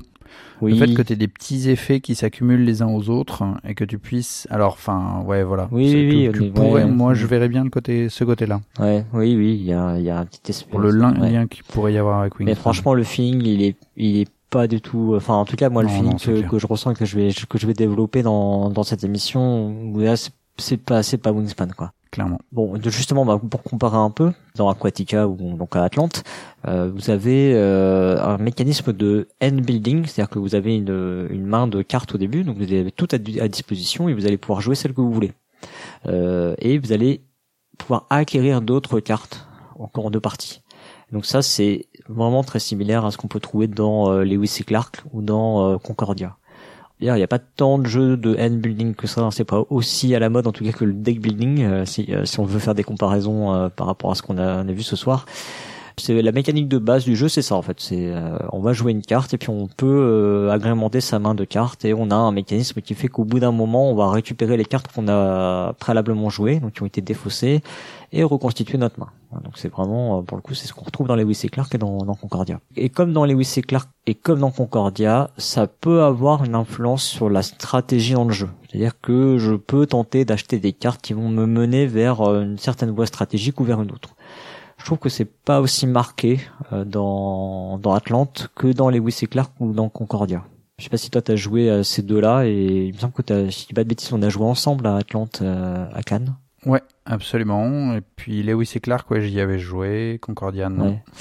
Euh, en tout cas, clairement dans Concordia, c'est vraiment, tu vois, selon les effets que tu vas prendre, tu vas vraiment t'engager dans une voie stratégique. Euh, là, ça le fait, ça le fait un peu aussi, hein, mais euh, mais je trouve que c'est moins marqué. Voilà. Après, j'ai une euh, un autre point de comparaison euh, qui va rejoindre effectivement euh, ta, ta, chronique de ce soir. c'est sur ta Realms. Mhm. Il y a effectivement dans, tu, tu, en as parlé, hein, il y a des, il y a un aspect de combo dans Atlante et qui s'apparente assez à ce qu'on trouve dans Star Realms ou dans euh, ce qu'on peut retrouver aussi dans Gizmos ou dans euh, les charlatans de Belcastle et dans pas mal de productions de, de Varch. Je pense que ça aurait pu être un jeu de Varch. Euh, a vraiment euh, ce Varch, il a cette patte de euh, de jeu avec des petits combos que tu vas chercher comme ça, que tu que tu récupères en cours de partie et, claque tu claques le petit tu claques le petit bonus et puis hop tu en prends un autre et t'en as un autre et hop ça ça, ça s'ajoute. Là c'est des petits bonus comme ça que tu vas euh, que tu vas engranger comme dans euh, comme dans Star Realms où effectivement bah tu vas euh, tenter de euh, alors dans Star Realms tu, tu vas développer cette combo hein, où tu vas vraiment acheter des cartes qui vont aller dans une même couleur et qui vont avoir un effet cumulatif etc mais t'as cet aspect t'as cet aspect où je pose une carte et clac j'en pose une autre et puis ça se cumule et puis clac je repose une autre et ça se cumule et ça se cumule et ça se cumule tu vois c'est ce truc là qui fait un peu un peu arcade quoi. Tu as l'impression d'être dans un jeu d'arcade et puis t'as les les trucs qui qui t'arrivent dans tous les sens. C'est ça. Évidemment c'est moins développé en, jeu de société parce que c'est il y a pas cette frénésie du jeu d'arcade quoi. Mais il y a vraiment ce petit feeling moi je, que, je ressens dans dans Atlante. Un côté machine à sous. Ouais ouais c'est ça ouais ouais. Ben en fait euh, moi j'ai dit machine à sous mais en fait en fait j'arrive pas à, comprendre pourquoi je pourquoi je pense machine à sous. Parce que la machine à sous quand même globalement bah c'est c'est tu tires sur un truc tu vois c'est du hasard tu vois. Mais c'est plutôt le, la sensation de la machine à sous quand t'as gagné et les trucs qui tombent quoi Ouais, il y a les trucs qui clignotent en fait de partout et ça attire ton œil et ça, ça attire ton cerveau. Quoi. Mm. Mm. Exactement. Mais moi j'appelle ça du bruitage, tu vois. Ouais, bah c'est ce qu'on disait sur Gizmos, je crois. Hein. Euh, il y avait ce côté bruitage, mais surtout qu'en plus dans Gizmos c'est vraiment des, euh, des comment ils appellent ça, des bidules, c'est ça hein, que tu que tu Ouais, c'est ça, des Gizmos. Un, un, autre aspect sur lequel le jeu s'illustre beaucoup, c'est vraiment l'optimisation. C'est la recherche d'un chemin optimal pour arriver à ses fins. Pour ça, j'ai pas spécialement trouvé de, de jeux qui ont ça, parce qu'en en vrai, tout jeu d'optimisation a cet aspect-là. Mais là, c'est vraiment, c'est vraiment trouver le chemin parmi ces petits bonus là, euh, parce qu'en fait, on a, on va en avoir plusieurs à disposition. Je vais, je vais revenir dessus. Hein. On va en avoir plusieurs. On va avoir tout un choix comme ça, et selon le choix vers lequel on va aller, on va pouvoir euh, définir une espèce de route. Euh, bon, à la limite, je peux, je peux, je peux venir là-dessus tout de suite. Hein. En fait, les lieux, quand on va les acquérir, sur ces lieux, il y a des petites pastilles avec euh, qui peuvent présenter des bonus. Donc, du genre euh, plus de pièces. Les pièces, ça sert à acheter des lieux ou à acheter des nouveaux personnages à mettre dans sa main. Plus euh, des points de conquête. Donc ça, ça sert à conquérir des lieux. Parce que les lieux, on peut les avoir de deux façons. Soit on les achète, donc on va dire que c'est une espèce de voie diplomatique. Soit on les conquiert, donc ça c'est la voie un peu plus militaire. Ouais, il y a deux, deux monnaies. Ça fait un peu penser à hum, à Race de ce côté-là, ouais. Bah, ou à Star Realms, enfin, euh, sauf c'est pas des monnaies, mais euh, plutôt Ascension pour le coup, parce que dans Ascension, euh, enfin, c'est des, des, des, des, points de guerre, ça, ça revient au même, hein. c'est une sorte de ressource, quoi. Hein. Ouais, mais là c'est pour le, le, même truc, enfin c'est pour ça que moi ça me faisait plutôt penser ben, à... à quoi tu disais? Bah, Race for the Galaxy, où pour une planète, tu peux soit la conquérir par la guerre, soit, soit par la voie diplomatique. Euh, bah non, parce général, c'est pareil, tu choisis euh, dans Race for the Galaxy. Tu, c'est soit l'un, soit l'autre, tu peux pas faire les deux en fait. Parce que soit la planète est militaire, là, tu peux faire les, deux? euh, Oui, oui, là tu peux faire les deux. C'est les mondes, ils sont, euh, enfin les lieux sont tu peux les avoir vraiment soit par l'argent soit oui, mais par tu peux pas faire moite moite tu peux pas faire trois de l'un et deux de l'autre mais effectivement tu peux pas mixer tu hmm. peux jamais mixer euh, les points parce que c'est ce sera pas la même valeur en gros euh, j'ai dit n'importe quoi mais euh, diplomatiquement ça va te coûter trois pièces et puis par la force ça va te coûter cinq euh, cinq militaires quoi. Donc, euh, en, en, fait tu as le même principe dans le, le jeu de deck building Cowboy Bebop D'accord. C'est plutôt dans mm. ça auquel je pense. Ah, ok. Ou euh, pareil, tu peux, euh, en fait, tu vas essayer de retrouver un, de capturer des, des brigands. Et euh, bah, soit tu les captures par la force en faisant mm. un, coup d'éclat, soit par de l'enquête et de la diplomatie pour essayer de les mm. atteindre. Et en fait, l'un des deux chemins est plus long, mais potentiellement rapporte plus de, de points de victoire à la fin. Voilà. Voilà, en tout cas, ça sera toujours la même carte, hein, que tu la prennes d'une façon ou d'une autre, mais c'est juste, voilà, c'est pas la même ressource que tu utilises. D'où euh, d'où l'aspect euh, potentiellement stratégique. Soit tu vas acheter des personnages qui euh, vont plutôt attaquer, soit tu vas acheter des personnages qui sont plutôt diplomates et qui vont plutôt acheter. Quoi. Mhm. Et effectivement, il vaut mieux choisir l'un ou l'autre et peut-être pas forcément mixer les deux. Bon. Oui, pour être plus fort et aller chercher plus loin dans, dans une direction. Et donc du coup, je reviens sur ces lieux là. Ces lieux, en fait, ils présentent des petites bulles qui sont empilées les unes par-dessus les autres et qui peuvent présenter des bonus. Et ces bonus-là, en fait, tu vas pouvoir euh, bah, les, activer pendant ton tour. Euh, tu peux en activer autant que tu veux, globalement. Alors, il y a des règles, euh, je vais, je vais un peu passer dessus, mais en gros, tu peux élever ton lieu. Donc, tu as en fait un plateau devant toi qui est super bien foutu parce que tu vas glisser tes cartes dedans, tu vas les glisser jusqu'à la première bulle qui est en haut de, ta carte. Et donc quand tu vas vouloir utiliser cet effet-là, bah, tu vas la glisser encore un tout petit peu et tu vas faire euh, du coup apparaître, tu vas pas la faire apparaître parce qu'elle tu la vois déjà, mais du coup tu, vas faire disparaître la première et euh, du coup tu vas voir que celle qui est désormais disponible, c'est celle qui est en dessous quoi. Voilà. Et ainsi de suite. Et donc tu peux euh, comme ça récupérer tes bonus comme ça. Et c'est là que le jeu a ce côté optimisation de et chemin optimal parce que quand tu vas commencer à avoir accumulé plusieurs lieux, tu les auras sur différents emplacements. Et donc il va falloir que tu cherches, ok, j'active lequel, parce que ça, en l'activant, ça va me libérer l'effet qui est en dessous, euh, et mhm. ainsi de suite, quoi. Et, et, tu as des effets. Ouais, c'est le gros côté boui-bouitage euh, où tu peux, euh, et si je fais ça, et si je fais ça. Euh, parfois, ça peut être irritant, moi, je trouve, avec certains joueurs qui hésitent tu vois, et qui essaient plein de trucs, et puis à la fin, ils se font, ah bah non, finalement, je refais ça. Ah, alors, là, tu fais, bon, ok, je suis perdu. Ouais, ouais, je, je, comprends. Alors, pour le coup, alors, je sais pas si c'est juste ça métable ou si, euh, mais j'ai pas eu ça. J'ai pas eu ça. Alors est-ce que parce qu'il n'y a pas non plus de temps d'effet que ça différent, donc euh, je pense que ça limite peut-être cet, cet aspect-là. Ok. Mais bon, juste pour euh, bien faire comprendre, du coup en fait il y a des effets qui permettent de d'élever des lieux. Donc là tu vas pas prendre le bonus pour le coup, mais tu vas euh, passer un effet pour pouvoir avoir l'effet suivant. Donc c'est là que tu vois il faut vraiment optimiser ces trucs pour pouvoir réaliser ces, ces actions. Mais il y a aussi des emplacements où il n'y a pas de bonus. Le but du jeu c'est justement de les passer avec un effet. Ouais c'est ça. Ouais. Exactement. Ouais. Là tu ne peux les passer c'est que justement en, utilisant un bonus qui fait comme ça, euh. Hein, euh, du coup, c'est vraiment euh, ça, c'est vraiment le truc que j'ai trouvé hyper bien dans ce jeu, c'est ce côté euh, où tu vas effectivement bouiller là avec tes lieux. Euh, plus à côté de ça, donc tu as les mentales donc, qui ont des effets similaires hein, à ceux qui sont sur les lieux. Euh, et tu vas mhm. pouvoir gagner aussi d'autres mentats dans le jeu. Alors ils ont appelé ça des mantas hein, pour éviter, je pense, de les appeler des raies parce que c'est vrai que c'est un peu, euh, il y a toujours, il peut y avoir des confusions autour de la table quand tu parles de Ouais. quoi. Mais, voilà. Euh, donc Source de bonnes blagues, de bon goût. et de et de bon, bah, ça c'est sûr. Euh, donc bref, Mm. donc euh, ouais, donc t'as ces effets là aussi que tu peux euh, que tu peux ajouter et qui peuvent te permettre aussi du coup, bah encore une fois, d'optimiser tes tes chemins quoi. Donc ça c'est vraiment euh, vraiment Mm. une des qualités. euh, Enfin c'est vraiment un, un aspect très fort dans le jeu et qui est vraiment euh, quelque chose qui qui est plaisant. Il y a dans le jeu vraiment une nécessité de- d'anticiper des choses. Il y a un petit côté, j'irais pas jusqu'à dire programmation, mais il faut vraiment anticiper dans le sens où, euh, bah, tu vois, tu parlais de ces pastilles qui sont vides là, bah, il faut avoir des effets Mhm. euh, pour élever les lieux pour pouvoir les passer. Donc ça veut dire qu'il faut que tu fasses attention quand tu achètes tes lieux. faut que tu aies des lieux qui vont se combiner un peu entre eux, donc dont les effets vont pouvoir se Mhm. combiner entre eux. Ouais, Et clairement. typiquement, tu as euh, t'as l'effet qui permet de alors t'es comment comment on gagne comment on gagne. Euh, en fait c'est c'est le joueur qui va faire le plus de points à la fin de la partie. Mhm. Comment on déclenche la fin de la partie. Voilà la partie va s'arrêter euh, lorsqu'un lorsqu'une des piles sera épuisée donc soit la pile des lieux soit la pile des personnages soit un joueur aura placé ses quatre mantas de départ, donc ça c'est des mantas qui sont à leur couleur, euh, Mhm. sur des objectifs. Donc il y a des objectifs communs, euh, j'en reviendrai aussi un peu là-dessus, mais euh, C'est ce qui arrive le plus souvent ou pas? ça dépend. Euh, Je me la question. Ça dépend. peu de tout. Euh, ça dépend déjà si tu joues en version de base ou si tu joues en version avancée. Euh, sachant que logiquement tu vas très vite passer sur la version avancée. En tout cas, si tu joues sur les objectifs qui sont de base et inscrits sur le plateau, en fait, ils sont assez faciles ces objectifs-là. C'est vraiment, euh, tu vois, une version pour débuter. Donc ils sont, ils sont rapides à obtenir. Donc du coup, tu vas avoir tendance à finir là-dessus. Alors que si tu passes sur l'autre version, bah tu peux, euh, tu peux finir sur les personnages ou sur les lieux de façon plus plus fréquente. Plus rapide. Ouais. Ouais, ok. Alors une, une grosse source de points, c'est ces objectifs. hein. Euh, ça c'est, Mhm.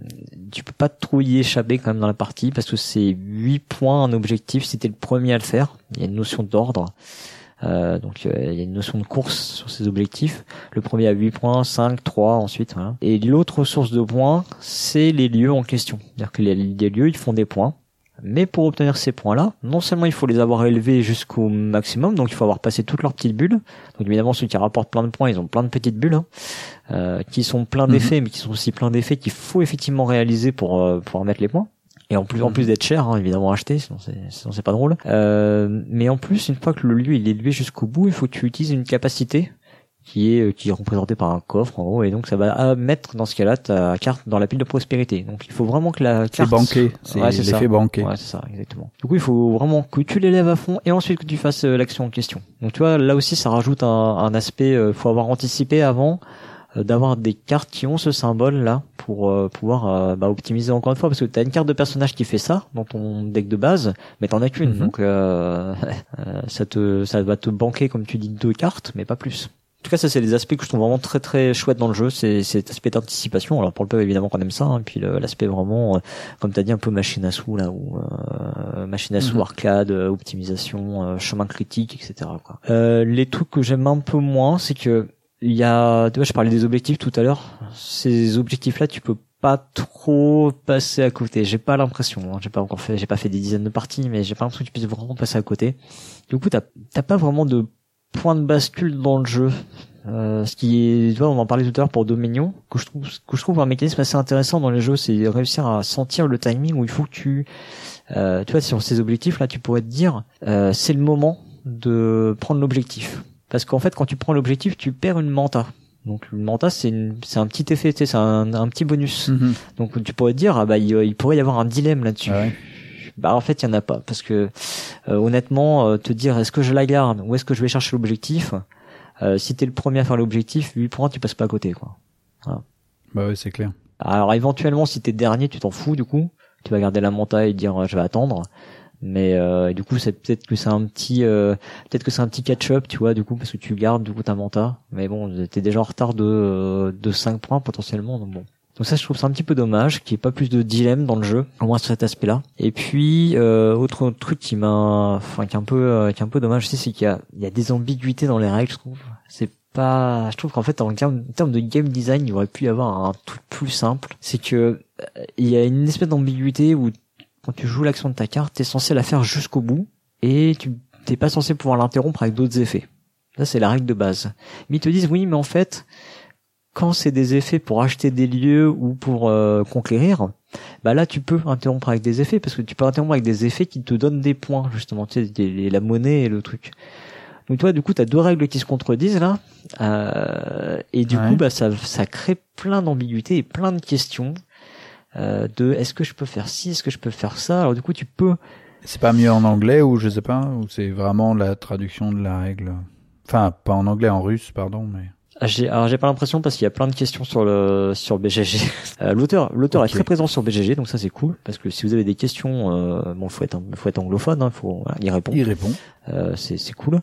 Et du coup il y a déjà aussi plein de questions qui ont été posées donc, donc voilà.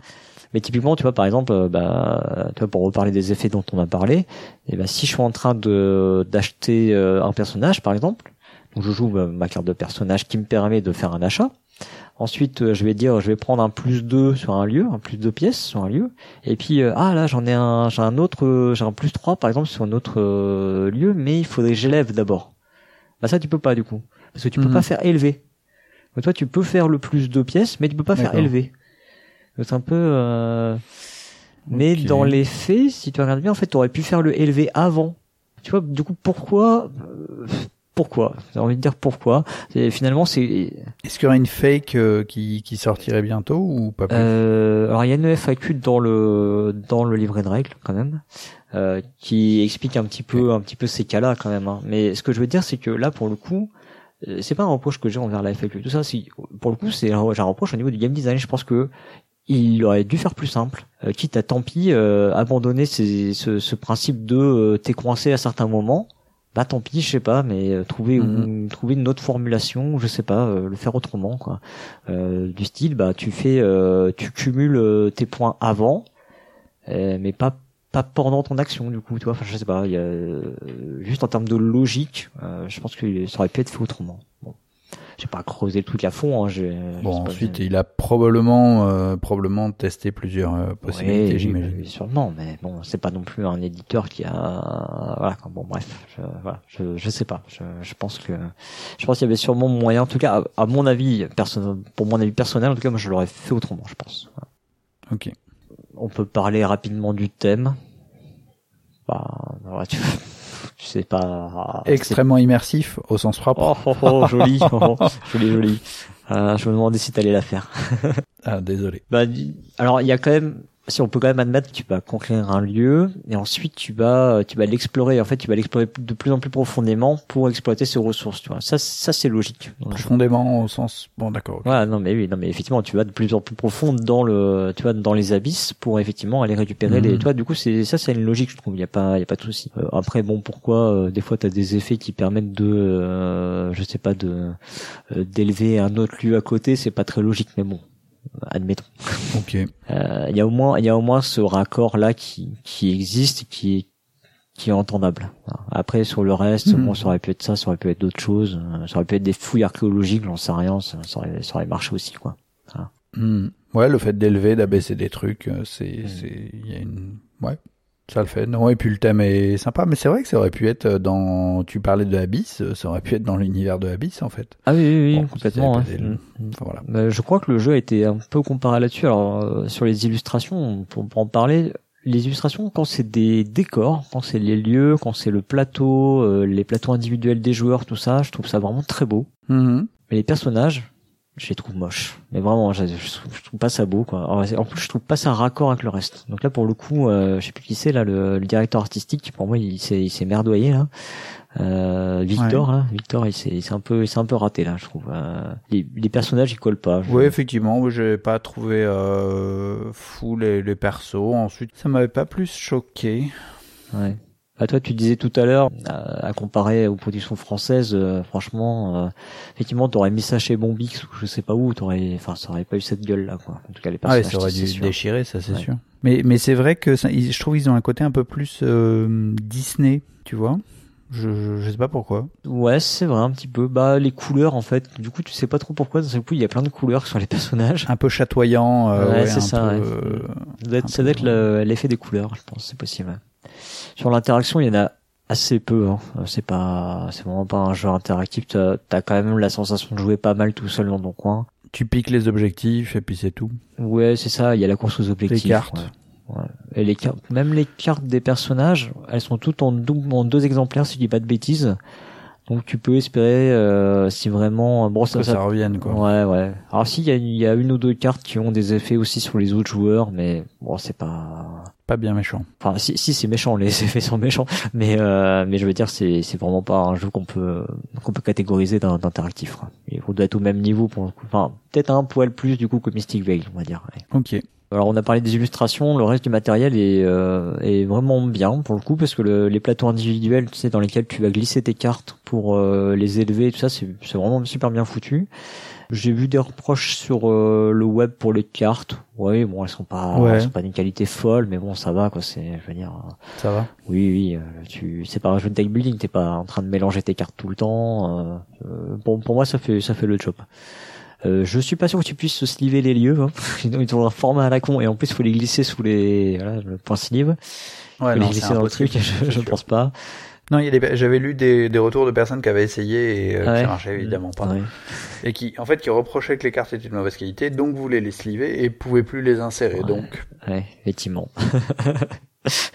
bon, moi je, moi je sleeve pas mes cartes, donc euh, ça, ça me gêne pas que je trouve dommage dans le jeu, on dit qu'il avait été produit en Chine. Euh, toi, il y a les, les fameuses mentales, hein, elles sont en plastique.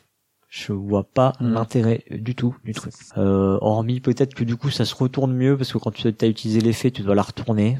Bon, ok, admettons. Euh, je crois comprendre aussi quand même euh, juste un, un petit détail euh, Justement, moi par rapport au, au Ray, justement, je les trouve pas. Tu sais comme elles sont sombres.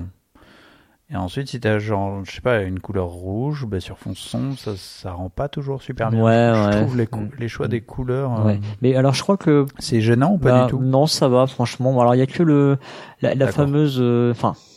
c'est je suis d'accord, c'est pas super limpide. Hein. Il faut regarder, il faut être quand même relativement prêt pour voir le symbole. Alors que quand, quand le symbole est sur les cartes, tu les vois bien, quoi. Voilà. Donc effectivement, enfin clairement, pour moi, ça aurait été sur des jetons en carton, ça suffisait largement, et en plus, la lisibilité aurait été meilleure. Voilà. Ouais. Donc, euh, je, je vois pas l'intérêt. Euh, c'est voilà. Bah le thème. Ah mais on aurait pu faire des jetons en forme de de de, de raie, ça marche. Mais oui, c'est ça. Si vous voulez faire, euh, ils avaient qu'à faire des poissons, j'en sais rien en plus au moins. bon, les Russes ne savent pas euh, ce qu'une raie, mais euh, voilà, ce sont des mantas. Rappelons que ce sont des mantas. D'accord. Après, on a un livret de règles. Alors, c'est un truc aussi assez étonnant. Le livret de règles, il fait 32 pages. D'accord. C'est le tome 1, quoi. c'est Thomas. Non, mais c'est ouf, quoi. En fait, le livret de règles, il est assez petit, très très aéré. Il y a des exemples? C'est très illustré. Il y a tout ce qu'il faut. Mais du coup, ça fait 32 pages. Ça fait super peur, quoi. Tu attrapes le machin, tu fais, wow, la vache, mais c'est quoi ce pavé? Il y a combien de langues dedans? Tu fais, mais il y en a qu'une. et, euh, et t'as un sommaire. Ah ouais. Mais sauf qu'en fait, euh, c'est quand même pas évident de s'y retrouver parce que, euh, enfin, je pense en fait tout simplement, on n'a pas trop l'habitude des sommaires en fait dans les, dans les jeux de société. Et donc du coup, bah t'as pas forcément, à part dans les dans les FFG, etc., où là t'as intérêt euh, d'avoir un, un glossaire, tu sais, un glossaire, un index, un, tout ce que tu veux, le mhm. sommaire, le glossaire et l'index. Un répertoire avec des. Oui, et là, et là du coup, euh, bah c'est vrai que des fois t'as un peu de mal à retrouver une info parce que bah parce que t'as beaucoup de pages en fait quoi. C'est malgré le sommaire, bah c'est pas voilà. Donc euh, c'est intéressant de voir que bah il y a peut-être d'autres façons de faire, mais du coup on n'est pas habitué à ça. Voilà. À voir s'il n'y a pas des, des aides, euh, tu vois, qui simplifient à fond euh, sur sur BGG. Oui, oui, oui, oui. Bon après, oui. C'est pas après, je veux dire, le jeu est pas d'une complexité folle en vrai. Hein, donc, euh, une fois que t'as fait une partie, ça, ça roule. Hein. Mhm. On s'est on s'est posé pas mal de questions sur la première partie à cause de ces effets là que tu peux pas enchaîner, mais que tu peux enchaîner parfois. Euh, mais après, sur les autres parties, tu vois, je suis pas retourné dans les règles pour me poser la question. Donc, euh... Ok. Et du coup, je trouve que c'est pas, enfin, c'est pas si expert. Euh, tu vois, ce que je disais, en gros, les règles, elles sont pas si complexes que ça. C'est pas aussi expert que ce à quoi on pourrait s'attendre. Bon après mhm. effectivement quand tu regardes la durée de partie tu vois 60 minutes donc tu dis que c'est pas forcément expert hein. mais euh, mais je sais pas l'univers tout ça moi la façon dont j'en avais enfin, ce dont j'en avais entendu parler, j'ai l'impression que c'était quand même un jeu costaud. Et finalement, pas tant que ça. Et effectivement, là, là-dessus, on peut le rapprocher d'un Wingspan, parce que c'est, c'est même plus simple, à mon avis, que Wingspan. il y a moins d'effets, il y a moins de tout ça, donc. Mhm. Voilà, et pour les configurations, euh, moi j'ai joué à 2, 3 et 4, j'ai pas essayé la version solo parce que je ne joue pas en solo, je, je le dis quasiment à chaque fois maintenant parce qu'à chaque fois il y a des versions solo. Euh, le jeu est donné à partir de 14 ans, mais euh, là aussi c'est comme euh, c'est comme pour toi. hein. Alors d'ailleurs, je crois, si je dis pas de bêtises, la version euh, russe, euh, elle est donnée pour 12 ans, je crois. Et en fait, Aquatica c'est 12 ans, mais Atlante c'est 14. Voilà. J'avais j'avais demandé d'ailleurs euh, sur euh, Twitter, euh, ils ont dit que bah eux ils avaient jugé que voilà c'était il fallait effectivement euh, euh, un peu de stratégie, un peu tout ça. Donc euh, la cible pour des gens en gros qui n'étaient pas des habitués de jeux de société, c'était plutôt 14 ans. Voilà. Mais effectivement, euh, Mhm. euh, bah, comme pour Mystic Veil, quoi, tu vois. Moi, je pense que euh, un enfant joueur à 10 ans, il va y arriver. Après, peut-être qu'il aura pas forcément toujours le chemin optimal, hein, le fameux chemin. Mais euh, mais il prendra plaisir à jouer. Et euh, en fait, c'est ça qui que moi je trouve intéressant dans ce jeu, c'est qu'en fait, il est plaisant à jouer, c'est-à-dire qu'il est valorisant. Tu te sens valorisé en fait quand tu joues à ce jeu-là. T'as as fait ton chemin et tout, t'as dit ah ok, je suis arri- j'ai réussi à acheter ce lieu là à 8 euh, en faisant tac tac tac tac, tout en enchaînant bien mes trucs. Et c'est ça qui est hyper euh, qui est hyper euh, jouissif en fait dans le jeu quoi. C'est ça moi qui me qui me plaît beaucoup. Parce qu'après en termes Mhm. de stratégie tout ça, le jeu il est pas fou hein, c'est pas c'est pas une révolution, c'est pas euh, c'est c'est pas se taper le cul par terre, euh, mais c'est vraiment tu vois t'es t'as fait ta partie, t'es content, t'as fait des bons coups, t'as fait euh, voilà quoi. C'est euh, ça qui est chouette. T'as passé un bon moment, c'est ce qu'on demande. Ouais, exactement, c'est ça.